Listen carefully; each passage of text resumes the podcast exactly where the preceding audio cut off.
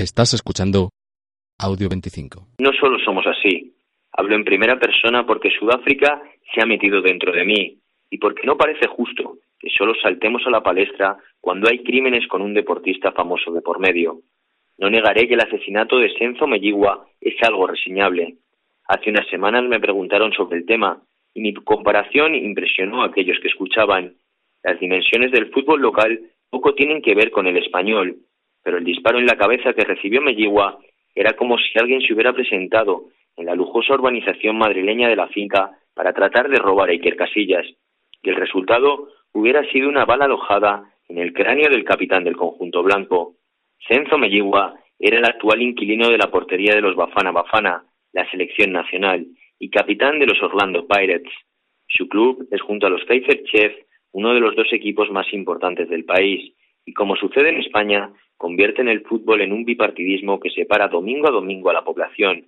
Probablemente en Sudáfrica el fútbol es el deporte que cuenta con más seguidores, aunque bien es cierto que la Premier League inglesa suele ocupar los corazones de los aficionados.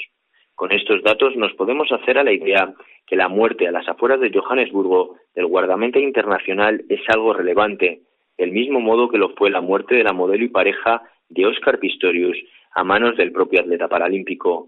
Tampoco negaré que el seguimiento de este juicio era una de las noticias más importantes en el país del arco iris y que de manera lógica saltara a las portadas internacionales.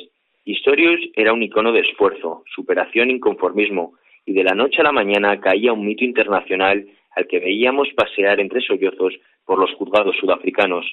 Finalmente ha sido condenado a cinco años por matar a su pareja, aunque ahora falta saber cuántos cumplirá, puesto que sus abogados ya piden que se cambie esa condena por trabajos comunitarios.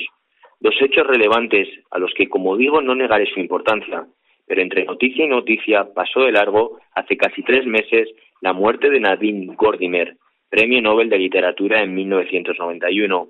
Se podría decir que es un premio más entre 111 años de historia, pero no es así. Es una de las 13 mujeres que ha ganado este galardón por las 98 ocasiones que ha caído en manos de un hombre, y con su Nobel se rompía la mayor sequía para el género femenino de 25 años. Además, desde sus letras fue una firma defensora de la libertad de expresión y de la lucha contra la apartheid.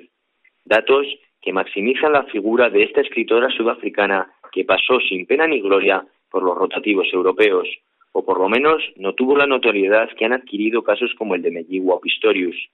Como decía al principio, hablo en primera persona porque me he sentido querido, arropado y nunca discriminado por un pueblo que siempre te recibe con una sonrisa.